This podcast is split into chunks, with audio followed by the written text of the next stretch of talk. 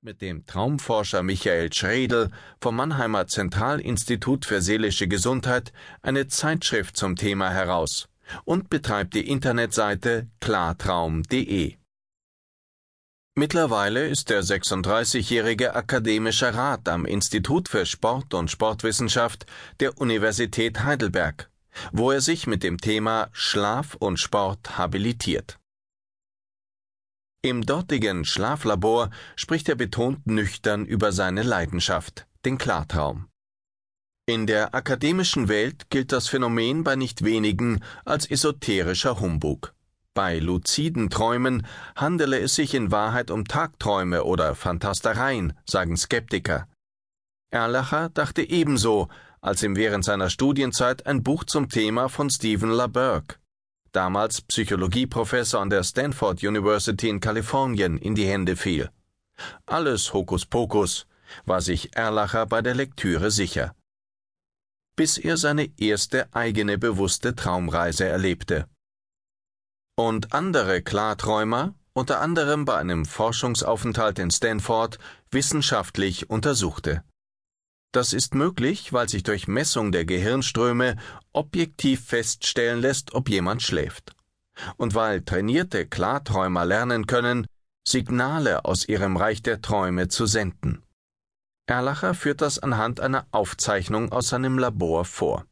Eine Probandin rollt, sobald ihr bewusst wird, dass sie träumt, unter den geschlossenen Lidern die Augen jeweils zweimal nach links und rechts.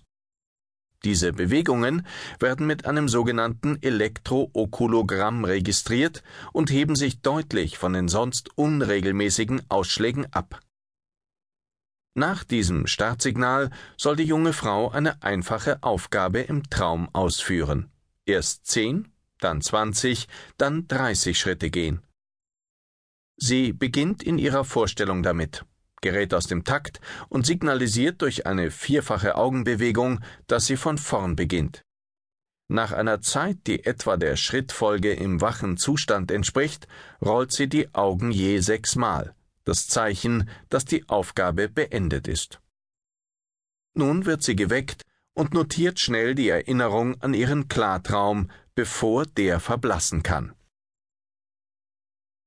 Erlacher und andere Forscher haben solche Versuche vielfach durchgeführt und dabei unter anderem beobachtet, dass bei Übungen im bewussten Traumzustand jene Gehirnregionen aktiviert werden, die auch im Wachen dafür zuständig sind.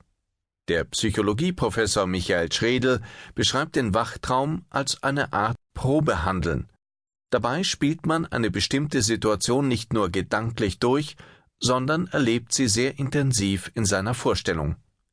Daher liegt die Idee nahe, die Technik, ähnlich wie mentales Training, zur Perfektion etwa sportlicher Leistung zu nutzen. Am Anfang ist die Frage, träume ich? Erlacher schwärmt vom Klartraum als perfekter Simulation, zu der kein Hochleistungskomputer in der Lage wäre.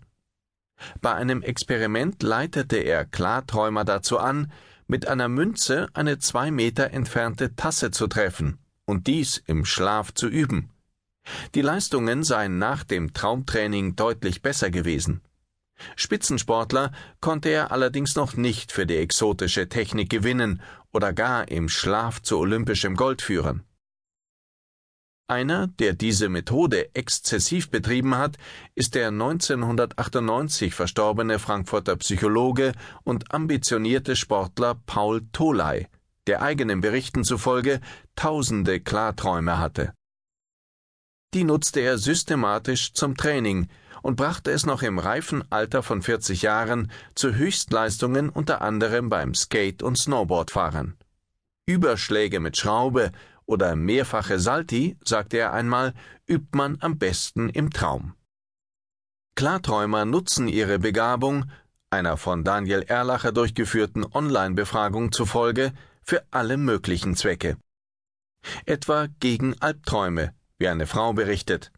Ich habe immer wieder geträumt, im Aufzug stecken zu bleiben. In einem Klartraum bin ich einfach durch die Türen und Wände rausgegangen.